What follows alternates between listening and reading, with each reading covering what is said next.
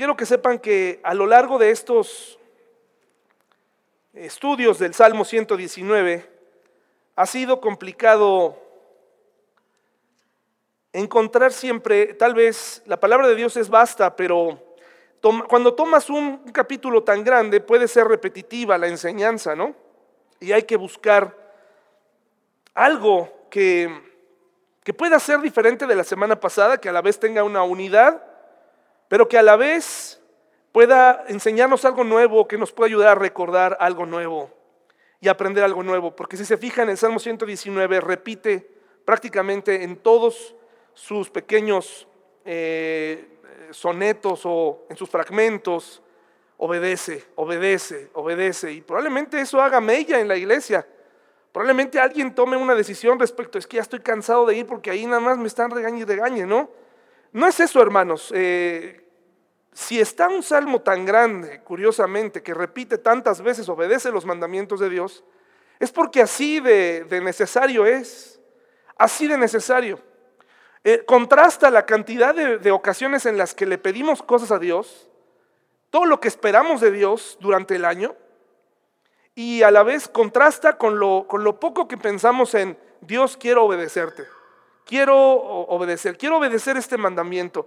Es muy fácil deslizarse, es muy fácil pensar como estamos estudiando en Oseas, que lo invito a que lo escuche. Se lo estoy mandando gratuito a todos los que están incorporados para que lo escuchen. Y, ahí dice, ¿no? Precisamente en el estudio de, Oseas que, eh, eh, perdí, la, perdí, la, idea de, lo que les iba a decir de, Oseas, pero el libro de Oseas nos invita a, obedecer a Dios, a no ser a no ser infieles, ¿no? A, permanecer, a, buscarle, a obedecer, a, pensar, ya recordé, a, no pensar que los mandamientos no nos aplican a nosotros. Eso es lo que esta semana estudiamos. No pienses que, dice, mi, pueblo actúa como si las leyes no les aplicaran a ellos. Entonces, eh, ya estamos cerca de terminar y comenzaremos con otra serie de temas, pero aunque no lo crea, ha sido un reto especialmente encontrar en medio de esa repetición algunas ideas muy, muy interesantes para que podamos aprender. Y encontré una después de toda la semana, em, porque cuando llego a mi casa, casa de todos ustedes, eh, llego, inmediatamente lo que hago es abrir la Biblia para leer lo que me toca la siguiente semana y comienza el pensamiento de cuál es el versículo que voy a extraer, cuál es la idea. Mm, si le das la oportunidad a la mente de no hacerlo, eh, te llega el jueves y, no quiero decir de qué voy a enseñar, sino comienza el pensamiento.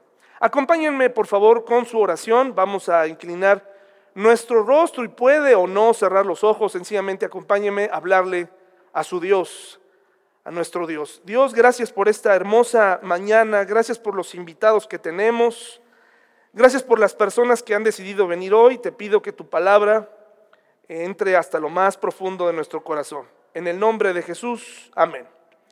La letra que nos toca es Kof. Salmo 119 del 145 al 152. ¿Qué horas son, Joselo? Por favor. 11.20, muchas gracias. Oro con todo el corazón. Respóndeme, Señor. Obedeceré tus decretos. A ti clamo. Rescátame para que pueda obedecer tus leyes. Me levanto temprano antes de que salga el sol. Clamo en busca de ayuda y pongo mi esperanza en tus palabras. Me quedo despierto durante toda la noche pensando en tu promesa. Oh Señor, en tu fiel amor, oye mi clamor. Que el seguir tus ordenanzas me reanime. Los que no respetan la ley vienen a atacarme, viven alejados de tus enseñanzas pero tú estás cerca, oh Señor, y todos tus mandatos son ciertos. Desde los primeros días sé que tus leyes durarán para siempre. Nuevamente, hermanos y hermanas, el salmista se compromete a hacer su parte. En ningún momento pide a Dios solamente para obtener de Dios cosas. Se compromete a hacer su parte. ¿Lo identifica ahí? Dice, yo tú haces esto, pero yo voy a hacer esto. Yo te pido esto, pero yo voy a hacer esto. ¿Cuántos realmente estamos comprometidos a hacer lo que nos corresponde hacer en la vida diaria como cristianos?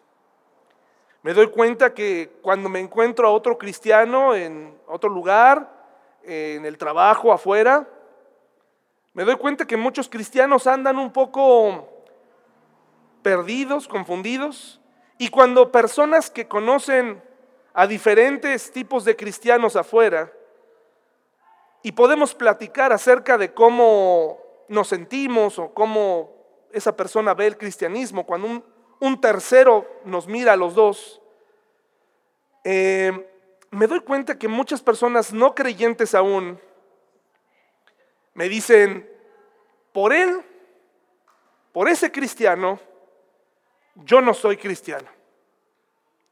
Y cuando te dicen eso, te comprometen a ti más, porque ahora tienes que demostrarle que de, de, por sí el círculo chiquito de cristianos que conoce, de ese círculo hay personas que no están viviendo correctamente o que están viviendo un cristianismo extraño, diferente. Ahora a ti y a mí nos comprometen a mostrarles un cristianismo libre, un, cristianismo verdadero. Y, da tristeza porque, pues, ¿qué le puedes decir al otro cristiano? Oye, si yo pudiera hablar con ellos, les diría, haz tu parte. Y hacer tu parte no significa comportarte como un religioso, ¿no? Comportarte como alguien eh, que, eh, que se cree muy puro, las personas que huyen de los cristianos y huyen de la fe, por supuesto son responsables de sus decisiones, pero ¿qué tanto tenemos que ver nosotros los cristianos en que una persona no quiera saber nada de la fe? ¿Qué tan responsables somos de que las personas puedan llegar a tomar una decisión y decir, si tú eres cristiano, yo no quiero tener nada que ver? Eres, eres enojón, eres tramposo, eres, eres tranza, eres eh, eh, coqueto, eres, eh, eres, o sea, yo no quiero saber nada de esto, ¿no? Entonces él se compromete a hacer su parte. El salmista se compromete. Si lee el Salmo 145, dice, oro, ¿cómo? Con todo el corazón. Oro con todo el corazón. O sea, pongo todo mi, mi, mi ser. A eso se refiere, ¿no? Oro con todo mi corazón respóndeme Señor. Pero la primera cosa a la que se compromete es, voy a orar con todo mi corazón, porque tú y yo sí sabemos lo que es poner el corazón en las cosas. Yo sé que yo he puesto mi corazón en ciertas cosas. Porque sé que me duele cuando esas cosas salen mal o cuando fallan o he amado a ciertas personas con todo mi corazón y cuando fallan me duele y sé que lo estaba haciendo con todo mi corazón porque me duele. Cuando amas un trabajo con todo tu corazón, cuando ya no lo puedes hacer, te duele. Entonces él se compromete a orar con todo el corazón y luego dice, obedeceré, me comprometo, me comprometo a obedecer. 146 dice, a ti clamo, rescátame, ahora me comprometo a clamar. Siento, eh, en el Salmo 147, el versículo 147 dice, me levanto temprano. Híjole, que vamos bien al principio, ¿no? Sí, sí, oro con todo mi corazón, pero pues a mediodía. Obedezco, pues sí, ahí más o menos, pero levantarme temprano a orar es un reto interesante que nos habla de la actitud que tiene una persona a primera hora. Si tú ya sabes que hay un lugar en donde vas a esperar mucha gente, un trámite, te levantas temprano, ¿no? Cuando vas a nadar, mi, papá nos llevaba a nadar cuando éramos niños y era muy, muy, muy molesto que nos levantara muy temprano. Eso como niños nos molestaba mucho. No podíamos ver lo que él estaba haciendo.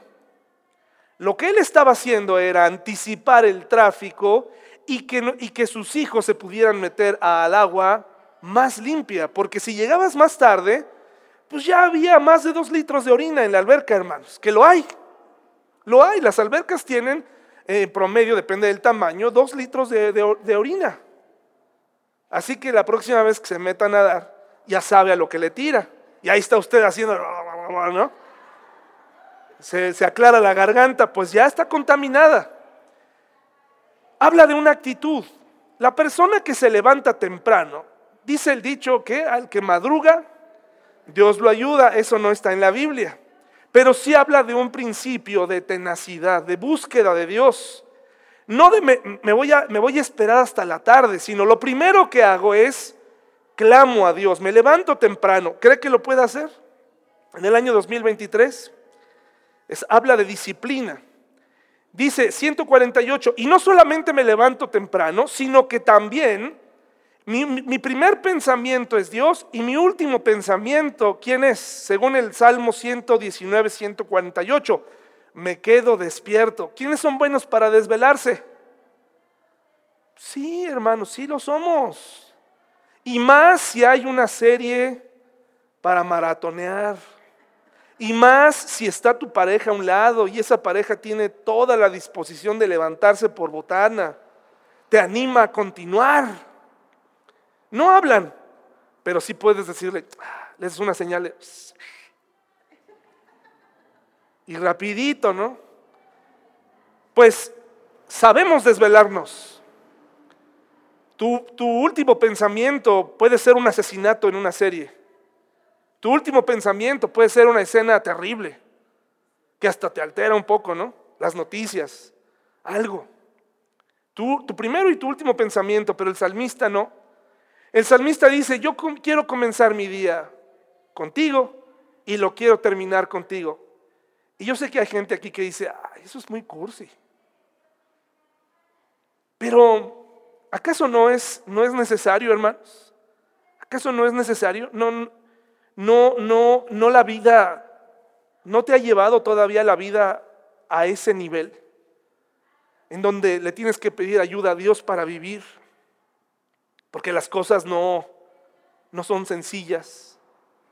La problemática.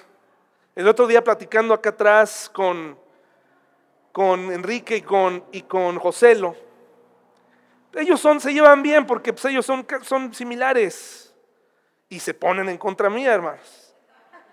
Entonces se ponen a hablar y empiezan a decir, no, que el futuro y, y, y qué vamos a hacer para el retiro y las pensiones del retiro. Yo no he pensado en eso, hermanos. ¿Por qué tienen que meter una plática molesta que implica preparación? Pero así son ellos. Pues porque necesito pensar en el futuro. Necesito levantarme temprano y pedirle a Dios que me ayude. Porque si me confío del gobierno, de las pensiones, de, lo que va a ocurrir, de, de mi patrón, de... no es posible. Y cuando termina el día, y te das cuenta, ¿no? Que tuviste que regañar a tu hija, a tu hijo, que tuviste que pagar, que la quincena se fue como un suspiro y que tienes problemas, ¿no? Que a lo mejor físicamente no te has sentido bien. No te dan ganas de orar y decirle a Dios que mi último pensamiento seas tú en un día complicado. Y si fue un día hermoso, no te dan ganas de decirle gracias por, eh, por hoy.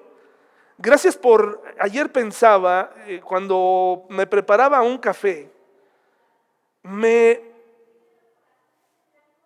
me estaba, no se lo dije a mi esposa, pero mientras ella hizo donas esta semana, hermanos, y mientras me comía una dona, yo decía, gracias a Dios que puedo sentir este pan, ¿no? Gracias a Dios que puedo tener este pedazo, este, este, este, este café, ¿no? Qué rico café. Y gracias a Dios que están sentadas aquí junto a mí. Son cosas, hermanos y hermanas, que son maravillosas. No es digno de decirle a Dios gracias por todo lo que me das, porque en este momento puedo sentir, puedo oler, puedo disfrutar. Pero este no es el centro de la predicación de esta mañana. Porque al final lo que él dice aquí, hermanos, en el versículo 148, dice, me quedo despierto durante toda la noche pensando en tu promesa. Parece que el salmista sí tenía bien clara cuál era la promesa que él le había hecho a él. No nos dice cuál. Probablemente está hablando en general. Probablemente está hablando de un problema que él tenía. Pero si de algo está seguro él, es que Dios iba a cumplir esa promesa y se estaba saboreando eso. Dios prometió y Dios va a cumplir. ¿Tú sabes lo que Dios te ha prometido? ¿Conoces lo que Dios te ha prometido y sabes lo que Él no ha prometido? ¿Sabías que en la Biblia hay 3.565 promesas? 3.565 promesas es lo que la gente que le gusta hacer números ha sacado. 3.564 promesas. Y como en general es muy increíble escuchar esto, oye, 3.565 promesas, wow, qué, qué, qué maravilloso. La pregunta es, ¿todas aplican a mí? ¿Todas me aplican? ¿Todas son para mí? La respuesta es que no. Hoy quiero enseñar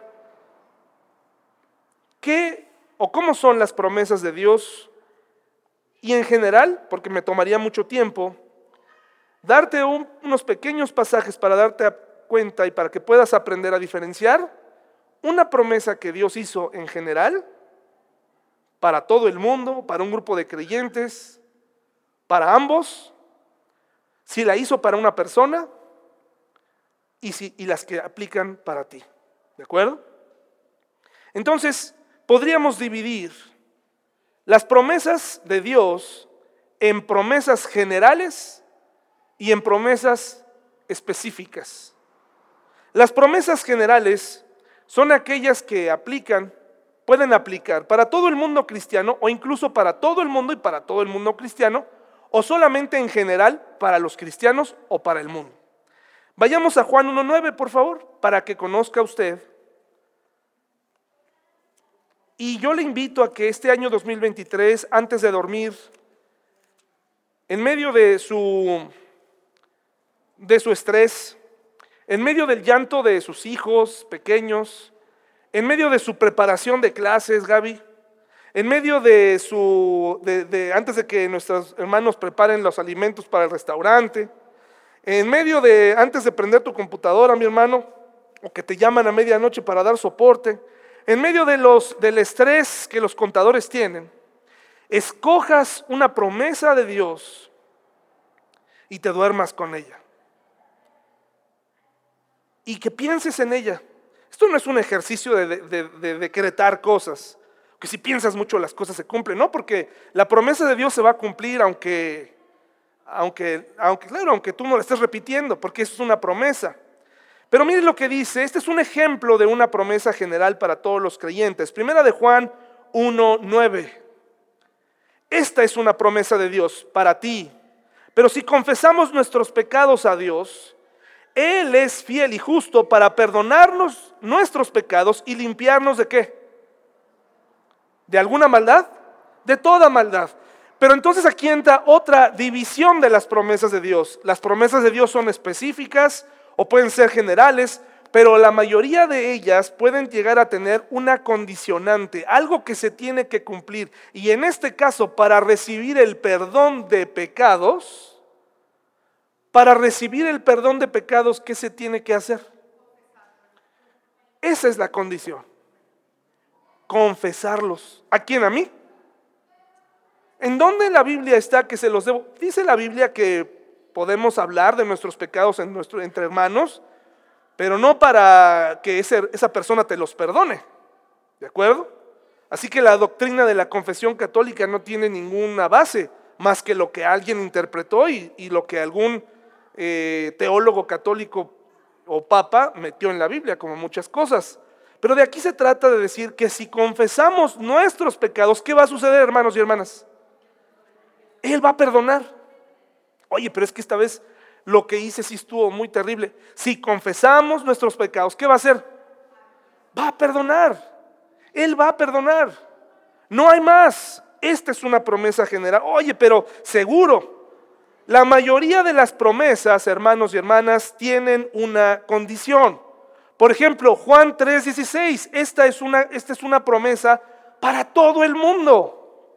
Y todos no sabemos eso, crecimos, crecimos en esta, en esta, eh, con este versículo.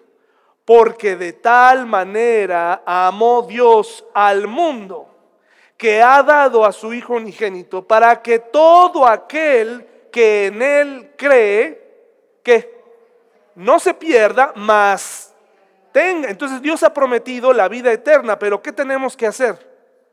Creer en Él. Ahora, si estudiamos la Biblia, creer no significa nada más en una creencia eh, pasajera o, o de creer, porque sí, es realmente apropiarse las palabras de Dios, realmente decir, yo necesito un Salvador, necesito que Él me rescate, necesito que Él me ayude, lo necesito, realmente lo necesito. Porque te vas a encontrar gente afuera que va, que cree en Jesús. Yo creo en Jesús, yo no tengo ningún problema con Jesús, dicen algunos. Es Dios, incluso te lo dicen, sí, pero ya lo apropiaste a tu vida, o sea, ya te llevó Jesús a darte cuenta que murió por, a darte cuenta que murió por tus pecados.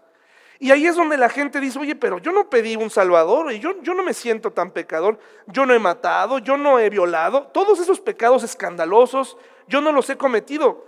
Bueno, hermanos y hermanas, ese no es el punto. La Biblia dice que todos, todos, absolutamente todos, somos pecadores y que ese pecado nos destituye de la gloria de Dios, nos separa de la vida eterna. Hay incluso cristianos que miden la vida eterna y la comparan como si fuera un matrimonio en la tierra, ¿no? Dicen, ay, no, ¿qué vamos a hacer en la vida eterna? Fíjense además qué pensamientos tan, tan cortos, ¿no? ¿Qué vamos a hacer? Vamos a estar tocando el arpa ahí todo el día. Fíjense, todas las mezclas de folclore y de, y de ideas, ¿no?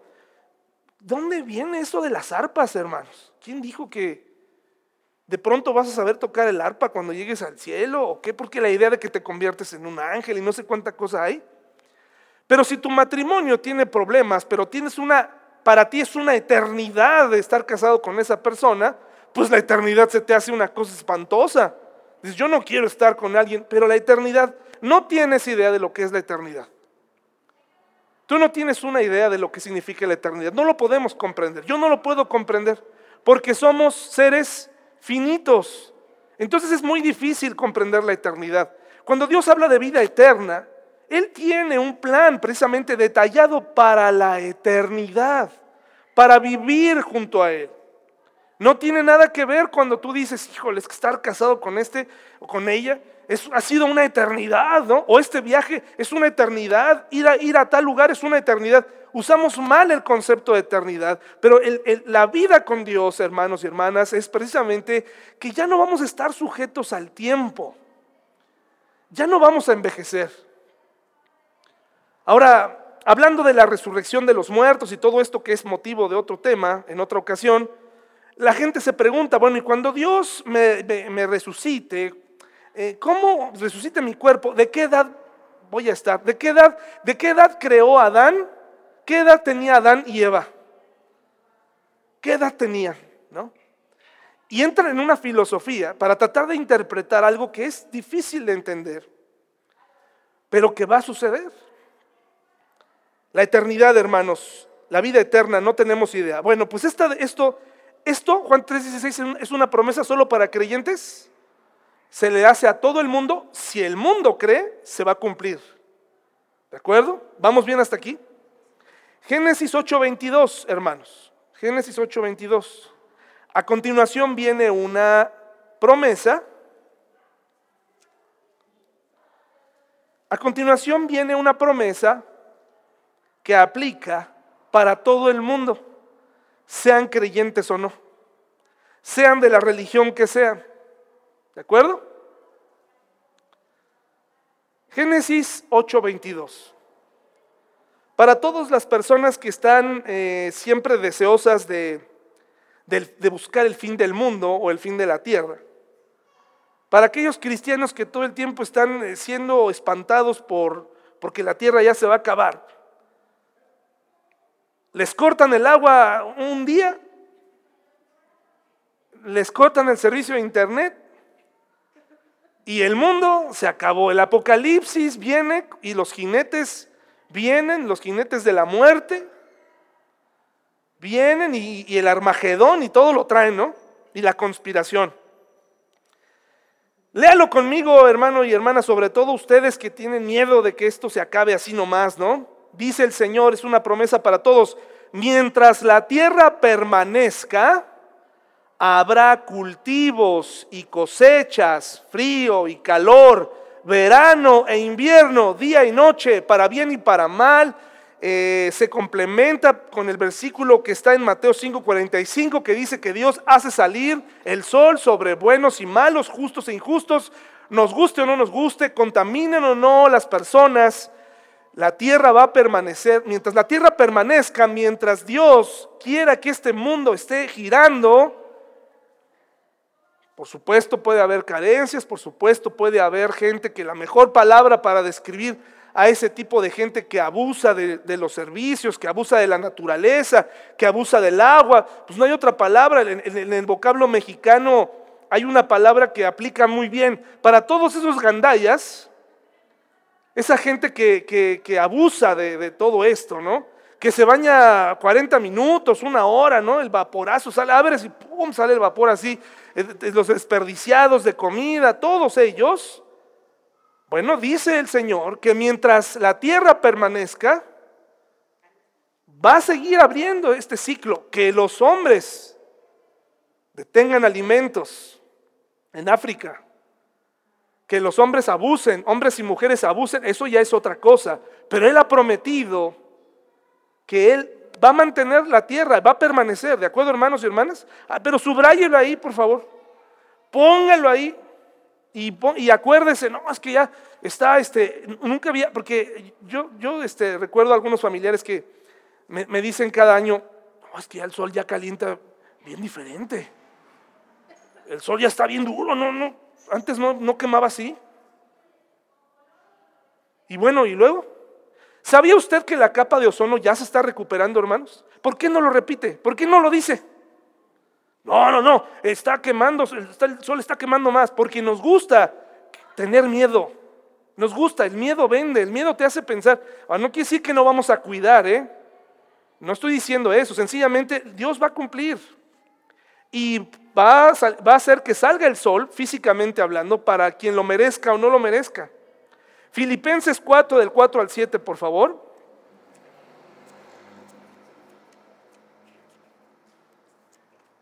El cristiano, hermanos y hermanas, al menos de esta iglesia, yo no sé cómo son en otros lugares, pero hay iglesias como, ah, no, porque me meto en problemas? Pero al menos las personas que venimos a esta iglesia no debemos tener miedo por esas cosas, hermanos. Conoces a Dios, Él va a cumplir la promesa. Si a ti te da miedo que se acabe el mundo, que esta sea tu promesa en el 2023. El Señor Jesucristo profetizó que en el final de los tiempos habría guerras y rumores de guerras. Que habría muchas cosas, pero aclaró algo muy importante, pero este no es el fin. Entonces, tranquilos. Mientras tanto, arregle sus problemas con su familia, pague sus deudas, eh, todo lo que tenga que hacer. Y deje que el mundo y los animales en extinción traten de sobrevivir por su cuenta por el momento. Tú tienes problemas más importantes que defender a la vaquita marina en este momento. ¿De acuerdo? Porque hay mucha gente que adopta movimientos que son buenos, pero que te desvían de lo que tienes que hacer. Se está extinguiendo tu matrimonio, pero tú estás cuidando al, oso polar en el Ártico, ¿no? Estás ahí dando dinero. A una vez a mí se me, me dio por apoyar a eso. Me agarraban los de Greenpeace y vámonos, órale, y cada mes me descontaban, ¿no? ¿Qué estoy haciendo? No le doy a mis papás y le estoy mandando dinero, quién sabe si realmente se los dan a los osos del Ártico.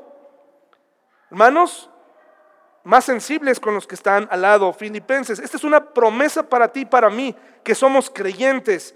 Filipenses 4 del 4 al 7. ¿Ya lo tenemos, hermanos y hermanas? Dice, estén siempre llenos de alegría en el Señor. Lo repito, alégrense, híjole, hermanos y hermanas, alégrense más. Alégrense más, sonrían más, por favor. Alégrense más en el 2023. Alégrense más, sonrían más. Tienen unas sonrisas hermosas. Pero parece que hay gente, hermanos, que tiene más experiencia con el diablo, más experiencia con el coraje más experiencia con la ira que con una sonrisa sincera. Alégrate más de lo que tienes, de lo que hay. Alégrate de lo que Dios está haciendo en tu vida hoy. Oye, pues es que he hecho muy poquito. Pues sí, no se lo has permitido, pero alégrate al menos con uno poquito. Alégrate porque hay días complicados. Hay días difíciles. Vendrán días difíciles. Alégrate cada vez que puedas. Y luego dice, mire, mire lo que dice, que todo el mundo vea que son considerados en todo lo que hacen. Recuerden que el Señor vuelve pronto. Dos cosas que quiero decir aquí rápido, porque hay mucho material hoy. Considerados en todo lo que hacen, considerar a otro. Te voy a explicar una manera muy sencilla para que hoy te lleves qué significa considerar a otro. Si tú duermes solo o sola, no lo vas a entender. Un día lo vas a entender. Pero si duermes en la misma casa con tus papás, ser considerado con una persona es levantarte y abrir la puerta despacito. Eso es ser considerado. Es decir, considero el sueño de esa persona. No voy a dar un azotón. ¿Si me explico, hermanos y hermanas? No voy a estar ahí. Eso es un ejemplo sencillo de lo que significa tener consideración con alguien. Sea considerado. Y luego dice aquí, recuerden que el Señor vuelve pronto.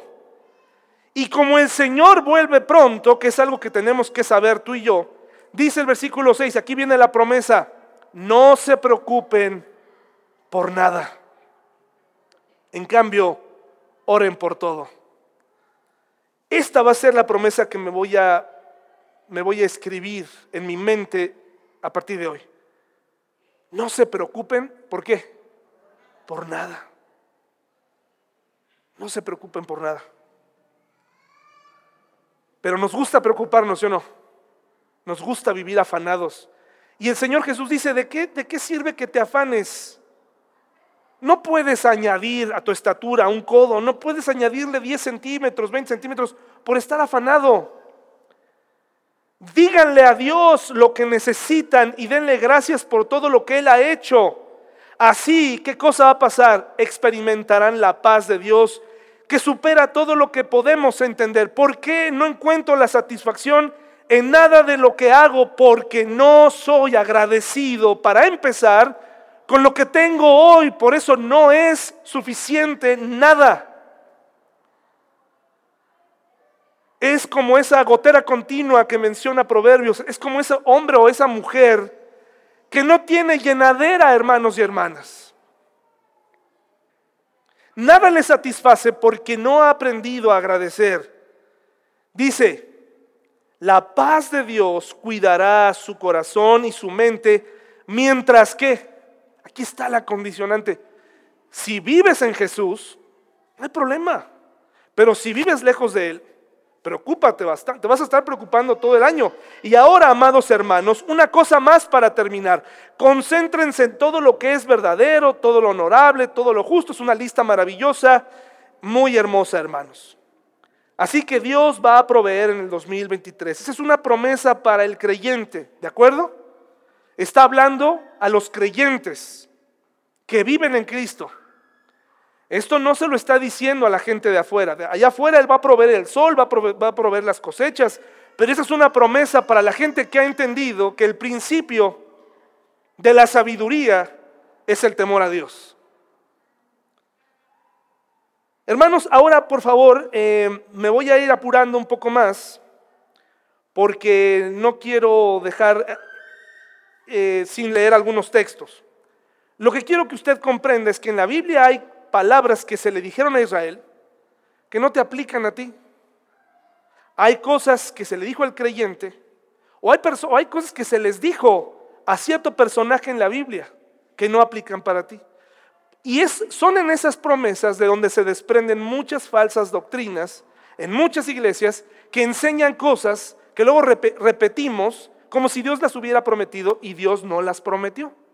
¿De acuerdo? Entonces hay que tener, hay que aprender a leer y a identificar. Salmo 91, por favor, hermanos y hermanas. Salmo 91, del 1 al 16. La Biblia nos dice en Romanos, por ejemplo, que nada nos puede separar del amor de Dios. Nada absolutamente. Oye David, pero es que hice algo. Nada puede separarte del amor de Dios. Es una promesa para los creyentes. No estoy tocando ni voy a terminar ni voy a abarcar todas las promesas que Dios tiene para nosotros, porque son muchas. Pero solamente quiero que tú puedas tener discernimiento y que puedas comprender que no todas las promesas se aplican para ti. Salmo 91 del 1 al 16, ¿ya lo tenemos? precioso salmo, dice, los que viven al amparo del Altísimo encontrarán descanso a la sombra del Todopoderoso. Declaro lo siguiente acerca del Señor.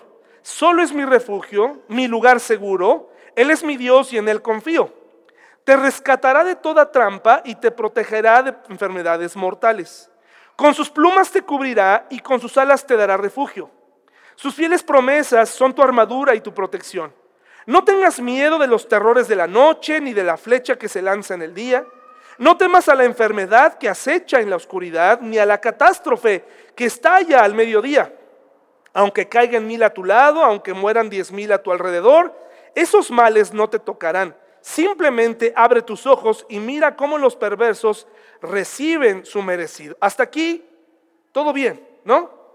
Si haces al Señor tu refugio, empiezan las condiciones, y al Altísimo tu resguardo, ningún mal te conquistará, ninguna plaga se acercará a tu hogar. Hermoso, hermoso este salmo, ¿no? ¿Sí o no? ¿Les gusta? ¿Cuántas cosas dice? Ahora, ¿usted qué piensa? ¿Realmente podemos pensar hasta donde vamos leyendo? ¿Realmente esta promesa Dios la ha cumplido en su vida? Es decir, las plagas, el COVID, no llegó a tu casa? ¿Hubo muerte en tu casa? Entonces no cumplió Dios. No cumplió su promesa porque aquí dice que... Aquí dice que, así llegó la plaga, ¿verdad? Hay que entender, hermanos, que este salmo, Salmo 91, es un texto poético con retórica. No quiere decir que es falso. Quiere decir que Dios es capaz de hacer todo esto. Y seguramente lo ha hecho en otras maneras. Para empezar, si no hemos cumplido con la condicionante, si el Señor no fue nuestro refugio y el Altísimo tu resguardo, es probable que no se haya cumplido nada. Pero a lo mejor lo hiciste y aún así no se cumplió. Pero entonces, ¿hasta qué punto puedo saber? Cuando salió el COVID, hubo personas que citaban un texto de Isaías que vendría que la plaga y que pasarás por las aguas y no te mojarán y eso no se lo dijo al creyente, eso tiene que ver con otra cosa. Pero en el mundo pentecostal y en el mundo de los cristianos, hay un mundo, hermanos, eh, en el mundo cristiano, que está hecho por un perfil de gente que el cristianismo normal no le satisface. Siempre está buscando cosas espectaculares. Analice bien cuando tenga tiempo. Y si usted tiene un familiar que pertenece a un movimiento pentecostal, los van a ver que en muchas ocasiones ocupan muchos de estos textos. Y mucha gente sentimental y emocional, cuando Dios falla, entre comillas, se desaniman y se retiran de la fe. Porque no supieron, para empezar, ¿De qué se trata este salmo? Mire lo que dice después, porque nos encanta sacar textos de contexto, ¿no? Dice, pues Él ordenará a sus ángeles que te protejan por donde vayas, te sostendrán con sus manos para que ni siquiera te lastimes el pie con una piedra. Pisotearás, pisotearás leones y cobras, aplastarás feroces leones y serpientes bajo tus pies. Fíjese nada más, ¿no? Qué interesante. Hay un grupo de iglesias pequeñitas en Estados Unidos que una de sus doctrinas principales es precisamente permitir en el culto dominical el uso de serpientes por este salmo. Entonces el pastor manipula a la serpiente, baila alrededor de ella, la provocan, mientras cantan himnos. Están cantando sublime gracia y la serpiente la traen en sus... Porque ellos dicen que la promesa de Dios para el verdadero creyente es que pueden manipular serpientes. Qué curioso y qué conveniente que no trajeron a los leones, ¿no? Que dice aquí.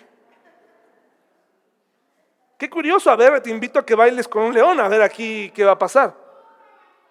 hay, hay, una confusión en el mundo cristiano, hay un deseo por recibir cosas, por, por recibir respuestas de Dios inmediatamente, sin, sin ningún compromiso con Él, solo por el hecho de haber sido creyentes, ya nos creemos merecedores de todo. Pues un fundador de este movimiento murió hace como cinco años, ahí enfrente de todos, porque le picó la cobra que estaba provocando. Búsquelo en internet. Fueron incluso a hacer un, un documental para ver cómo era y efectivamente el, el, hijo de este pastor continúa con este movimiento.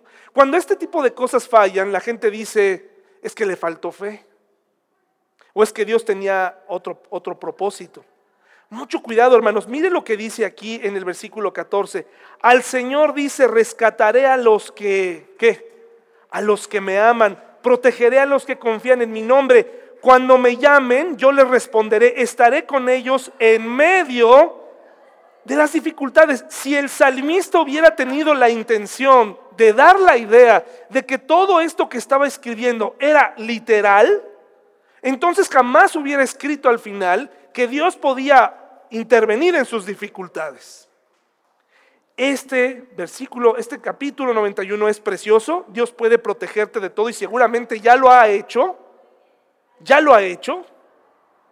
Ya seguramente si pones eh, aprueba las, las promesas de Dios, seguramente ya lo ha hecho, pero no quiere decir que no van a llegar enfermedades a tu vida. No quiere decir que no va a llegar una persona y va a tratar de dañarte, que va a tratar de arruinar tu reputación, que va a tratar de... No, eh, no quiere decir que, que, estás exento o exenta. Es, una, es un poema, esto es un poema. ¿De acuerdo, hermanos y hermanas?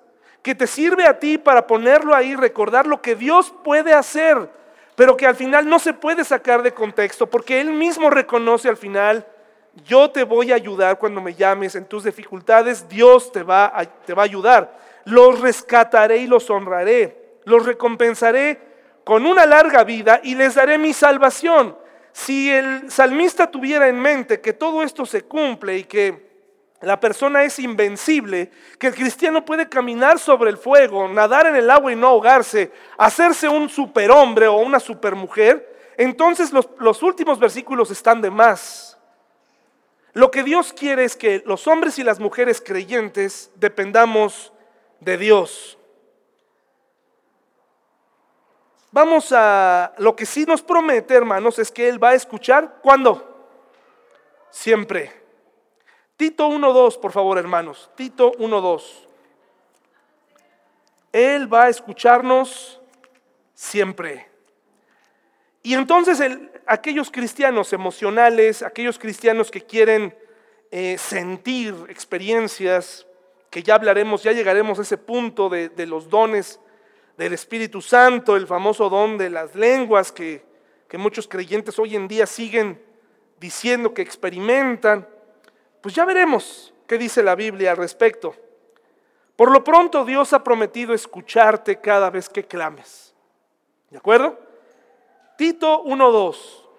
¿Ya lo tenemos? Esta verdad les da la confianza de que tienen la vida eterna, la cual Dios, quien no miente, les prometió antes de que comenzara el mundo. La confianza de la vida eterna. ¿Cuántos creen, hermanos y hermanas? Con toda sinceridad, no me ofende a mí para nada, no, no, para eso estamos para aprender. Y a lo mejor tú estás descubriendo esto apenas. ¿Cuántos de nosotros creemos en la vida eterna? Levanten su mano.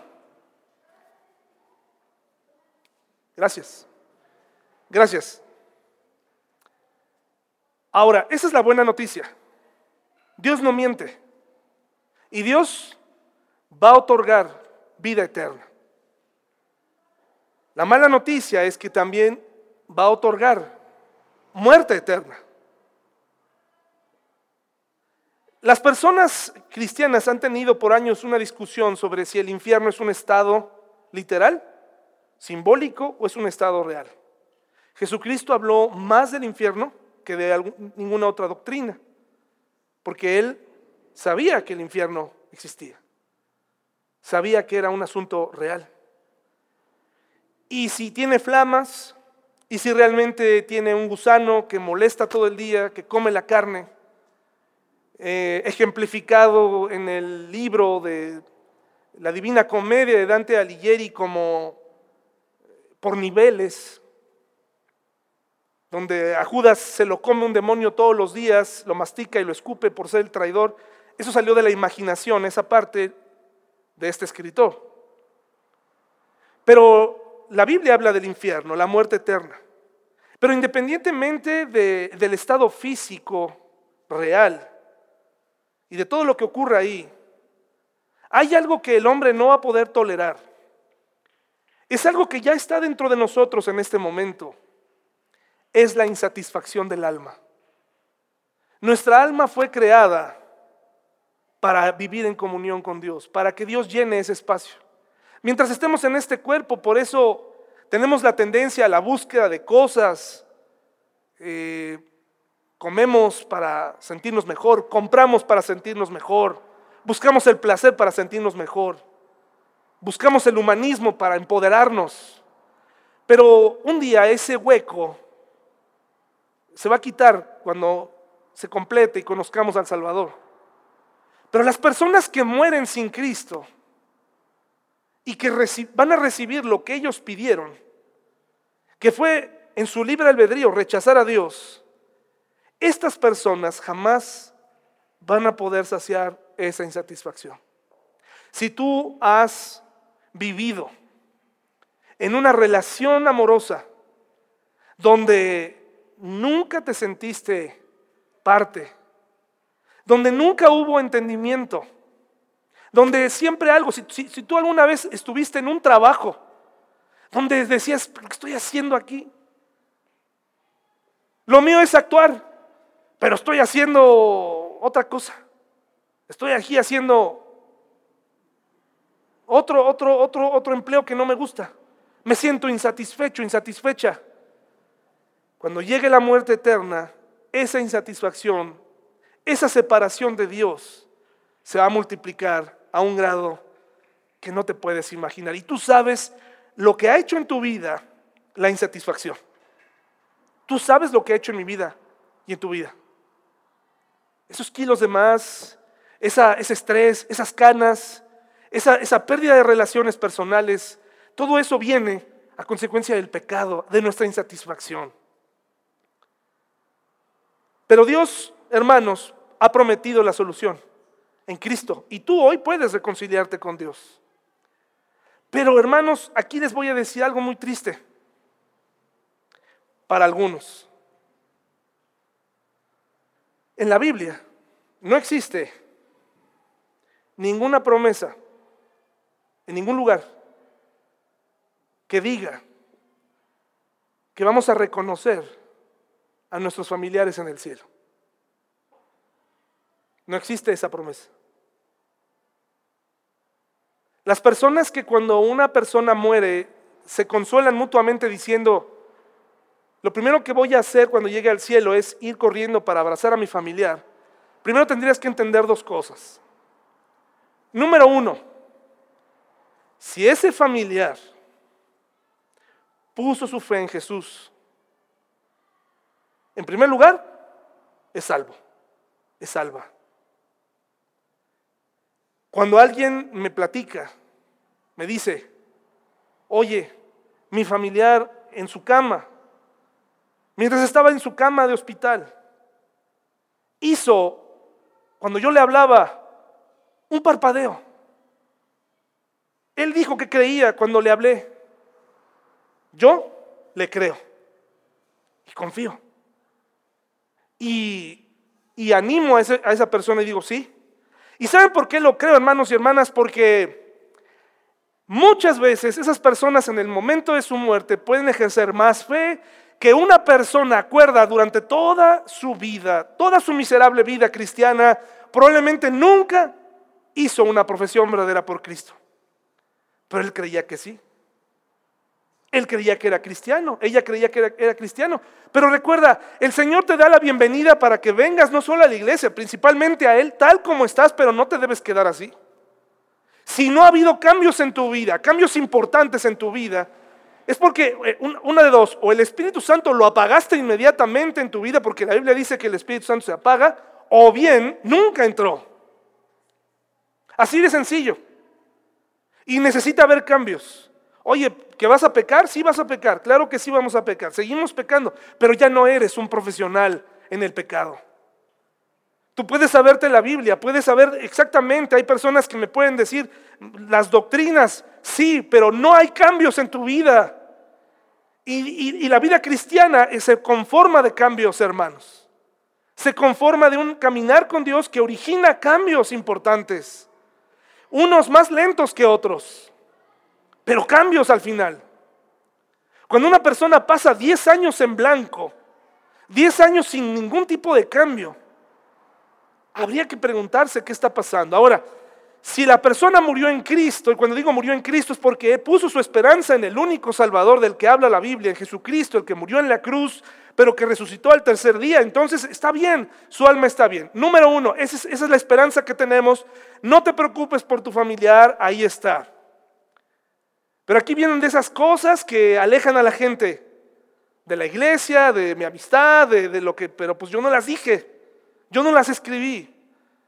Pero si tu familiar no tuvo un encuentro con Cristo, lo más probable, y yo no soy un auditor, ni te voy a hacer esas preguntas, oye, pero si hizo, no, no, si tú me lo dices, yo te, yo te creo. Tú y tus familiares saben, pero si tú perdiste a un familiar y ese familiar no tomó una decisión por Cristo, ese familiar no está con Dios.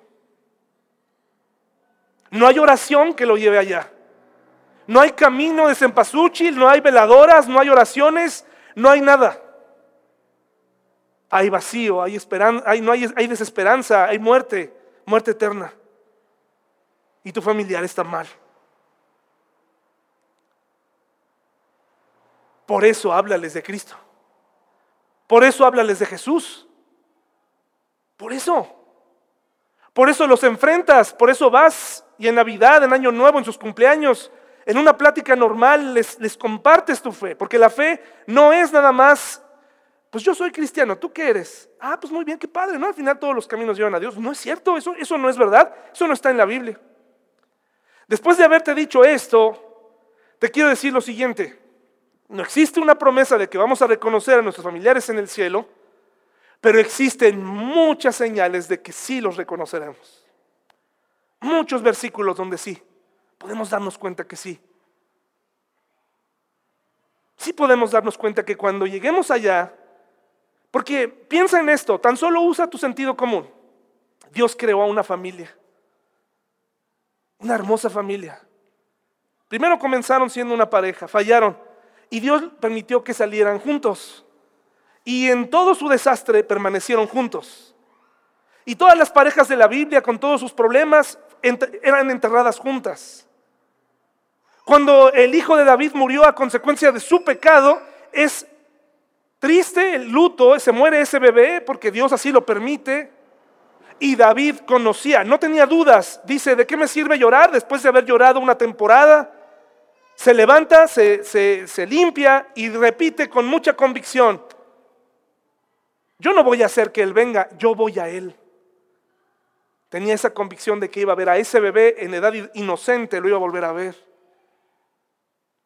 Piensa en esto, si Dios nos creó juntos para vivir juntos en la tierra, ¿por qué nos separaría en el cielo? ¿Por qué haría algo así? Pero lo que está mal como hombres y mujeres creyentes, y insultamos el precioso y santo nombre de Dios cada vez que le decimos, lo primero que haga cuando llegue al cielo es ir a abrazar a mi abuelo, es ir a abrazar a mi, a mi, tía, es ir a abrazar a mi papá, es ir a abrazar a mi hermano. Eso es una blasfemia, hermano. Eso es algo triste para alguien que dio su vida en la cruz. Eso debería ser lo, lo que menos deberías pensar. Porque cuando tú llegues al cielo, cuando, si tú creíste en Cristo, lo primero que vamos a hacer es alabarle. Y esa debe ser mi intención primaria. Mi promesa se basa no en lo que obtengo y de forma inmediata, mi felicidad en la tierra, mi esperanza de, ah, pues voy a estar allá bien, nos vamos a estar todos juntos allá en el equipo, vamos a jugar voleibol allá, vamos a comer. Eso, hermanos, eso no está bien. Esa visión tiene que cambiar. Estamos poniendo promesas, palabras en la boca de Dios que Él no dijo. Él, él no murió en la cruz para, para, para que tengas tu, tu, apellido en el cielo, para que tengas a tus familiares en el cielo. Duele mucho perder familiares, pero duele más cuando sabes que tuviste la oportunidad de hablarles de Cristo y no lo hiciste. Porque cuando llegue el momento, cuando llegue el punto, ayer veía una fotografía del paso del tiempo, ¿no? Hoy eres joven, mañana ya tienes arrugas. No, no me gusta ser fatalista, pero el tiempo se va. Y no hagas este ejercicio, no te lo recomiendo si tienes hijos, pero si haces cuentas de cuándo vas a estar en la universidad, cuántos años vas a tener. Y deja tú de eso, en ese momento, cuando ves a los más pequeños, yo en qué, qué edad voy a tener, me, dará tiempo de, participar en, la boda de, Mariano, casar a Mariano, o, casar a Javi un día, o, casar a Pau, ¿no? ¿Cómo voy a estar? Y es, peligroso, pero el punto es que hacemos una planeación de nuestra vida pensando en, el futuro, en mi felicidad. Y esa felicidad es, está enfocada en, allá voy a ver a mis familiares. Qué divertido, qué padre, o sea, qué, bien. Y luego, ¿tú crees que a Dios se le espera en la puerta del cielo, te pasas derecho? Es como hacer eso en la, en la casa del, rey y pasarte, ¿no? Porque ah, realmente no lo quieres ver a él, realmente quieres ir a ver al que está allá adentro. Eso es, una, eso es algo tonto, hermanos. Eso habla de, lo que, en lo que está enfocada nuestra fe, obtener felicidad inmediata, obtener resultados inmediatos, que este Dios se ponga a trabajar a mi favor, ¿no? Nada más a mi favor y me haga feliz. Pero el día que muramos, hermanos y hermanas, vamos a conocer a ese Dios personal. Te aseguro que si tú estás en Cristo, ver a tus familiares es lo último. ¿Quieres recordarlos? Recuérdalos aquí. Llora su memoria. Piensa en lo mucho que aprendiste y lo mucho que los quieres lo mucho que los recuerda, sí. Pero ahora prepárate para caminar con Dios. Prepárate para tu nueva vida, tu nueva realidad, sin Él, sin ella.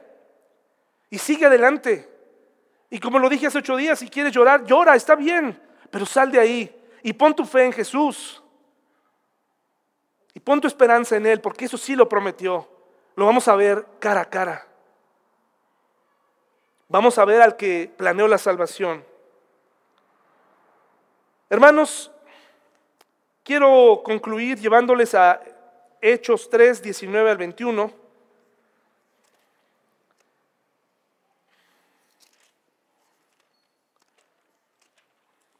Generalmente las personas que están lejos de Dios, lo primero que quieren hacer cuando lleguen al cielo, dicen ellos, para empezar habría que pensar si realmente son cristianos, pero la segunda cosa que dicen es, primero asumen que van a, ver, van a verse en el cielo, ¿no? Y habría que analizar si son cristianos. Y segundo, que lo primero es van a ir a saludar porque además se saben el camino, ¿no? Conocen el cielo. Dice, yo lo primero, ¿dónde estás? Aquí a la derecha, ¿dónde vive ahora? Ah, vive allá, vámonos, ahí está. Ahí está mi, esposo, mi esposo, ¿no? Ahí está mi esposa, ahí está mi abuelo. Órale, buenas tardes, ¿cómo estás? Qué gusto verte, ¿no? ¿Dónde vives ahora? ¿Dónde nos acomodamos, no? Pues hermano, si no es una vecindad del cielo, hermano, ¿no? No hay GPS allá, no lo vas a necesitar.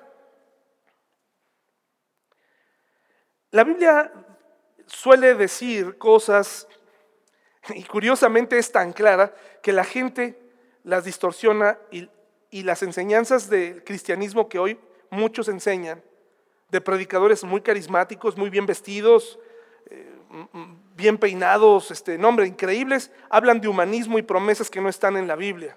Como que Dios no quiere que los cristianos sean pobres. Y, se va a sorprender de dónde basan esto. El Señor Jesucristo dijo que Él no tenía dónde recostar su cabeza. ¿Se acuerdan? Eh, lo que Él estaba enseñando claramente es que Él no venía a acumular, no venía a estar fijamente. Y nos enseña a nosotros que debemos viajar ligero, que no debemos poner nuestra mirada en las cosas materiales. ¿De acuerdo? Eso es lo que quería enseñarnos el Señor Jesús y que hay un costo por seguirle. Pero hay un sector de, los cristianos que enseña que ese versículo dice que no hay cristianos pobres, Que como él era pobre, no, no quiere decir que nosotros debemos ser pobres. Y, todo gira en torno a la riqueza, el evangelio de la prosperidad. Eso es totalmente falso, hermanos y hermanas. Otro de los grandes problemas es que le digamos a la gente que amamos eh, algo que él no dijo. Dios no vino a, resolver los problemas de la gente. Jesús no vino a pavimentar calles, a, a dar de comer nada más o a rescatar mujeres en peligro. Jesucristo vino a hacer una obra redentora. Y eso es lo mismo que nos pide que hagamos prioritariamente. Lo mejor que puedes hacer por los seres que amas es ser un buen creyente y tienes que compartir el Evangelio. Y lo que viene después es ayudar, ¿de acuerdo? Movimientos sociales entran en un segundo término. Muchas iglesias hoy en día son movimientos sociales para acallar sus conciencias. No hay sustento en su doctrina, no saben ni a quién sirven. Eh, cuando tú le dices a una persona, Dios tiene un regalo para ti, Dios quiere prosperarte, Dios quiere solucionar tus problemas, Dios, Dios quiere tu felicidad, son falsas llamadas e invitaciones a cosas que, que Dios no prometió. Dios no murió para que tú seas feliz. La felicidad viene como consecuencia, dice la palabra de Dios, que busques primeramente el reino de Dios y eso significa todo lo que tiene que ver con, ser creyente, orar, venir a la iglesia, que para muchos es como un sacrificio, es, parte de tu vida, venir, es parte de esa comunión con Dios, el Dios que, que, que amas. Dice Hechos 3, 19 al 21. ¿Ya lo tenemos, mis hermanos? Ahora pues, arrepiéntanse de sus pecados y vuelvan a Dios para que sus pecados sean borrados. Entonces de la presencia del Señor vendrán tiempos de refrigerio y Él les enviará nuevamente a Jesús el Mesías designado para ustedes, pues Él debe permanecer en el cielo hasta el tiempo de la restauración final de todas las cosas, así como Dios lo prometió desde hace mucho mediante sus santos profetas. Hermanos, lo que Dios quiere cuando nosotros compartimos nuestra fe, y es que en realidad es difícil compartir el Evangelio con algunas personas porque, y la mejor manera de hacerlo, según nosotros, es llegar y decirle con buenas noticias, ¿no? Eh, buenas tardes, ¿no? Como el que toca ahí. Yo hice evangelismo puerta por puerta y hace algunos años y te encuentras de todo. Es algo tremendo, hermanos. No, no lo veo tan efectivo, ¿no? y eh, le dices, oye, Dios tiene un regalo para ti, el regalo de la salvación. ¿Quién le puede decir que no a ese regalo? ¿Verdad? Es una frase introductoria, pero realmente lo que la gente debe saber es si te estás divorciando, si estás en problemas, si estás enfermo, si estás en bancarrota, si tienes un montón de problemas, no se comienza diciéndole a la gente, Dios tiene un regalo para ti, un regalo de amor. ¿Lo quieres? Sí, sí lo quiero, pues claro. Porque esa persona identifica que en el momento en el que él acepte ese regalo, o tus palabras, va a recibir la solución a su divorcio, su problema, su enfermedad, su bancarrota y todo lo que quieras. Lo que tenemos que hacer es llevar a la persona a confrontarse consigo misma, con su pecado. Llevar a las personas a que se den cuenta quiénes son, que no son tan buenas como piensan ser, que necesitan un Salvador y que ese Salvador murió en la cruz. Oye, pero yo no soy tan malo. Lo único que hizo Eva fue comer del fruto, desobedecer. Y eso le costó la expulsión. Con eso basta. El pecado es el pecado. El pecado es el problema. El pecado es el que en casi todas las veces nos lleva a ser lo que somos hoy. Los problemas que tenemos. Y una vez que la persona ya reconoce esa, necesidad, entonces ahora sí, sin necesidad de tratar de darle triquiñuela para que te escuche, entonces ahora sí puedes decirle, y sabes que Dios murió por ti para salvarte y quiere darte vida eterna y quiere caminar contigo.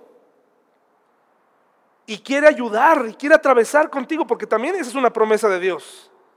Aunque ande en valle de sombra de muerte, no temeré mal alguno, porque tú estarás conmigo. Todos esos hermosos textos son promesas reales, pero no se hacen nada más para quedar bien con la otra persona. Yo pudiera armar un sermón para decirte todo lo que Dios puede hacer y efectivamente lo puede hacer, pero primero tienes que ceder tu voluntad a Él. Tienes que ceder tu corazón. Y sabes que tienes que hacer a un lado tus viejas creencias. Eso es algo que mucha gente se rehúsa a dejar. Sí creo, pero también creo esto. Y está bien de momento si estás dispuesto a que la Biblia desenmascare esas creencias y las tengas que desechar. Pero no puedes, no puedes combinar las dos. No, puedes, no podemos vivir con las dos cosas. Es una cosa o la otra. Las promesas de Dios están ahí. 3.300 y fracción, no todas aplican para ti, pero muchas aplican para ti. Y si tú nos visitas por primera o segunda vez, por supuesto que estas promesas están listas para hacer una realidad en tu vida. Lo único que tienes que hacer es confesar el nombre de Dios como tu Salvador y comenzar una vida nueva con Él. Caminar con Él, conocerle, amarle, obedecerle, descubrir a un Dios muy diferente del que te han presentado. Vamos a orar, hermanos. Me acompañan porque este mensaje tenga eh, el efecto necesario, hermanos y hermanas. Señor, gracias por lo que tú nos has prometido en tu palabra, gracias por tu amor, tu misericordia, por todas esas hermosas promesas.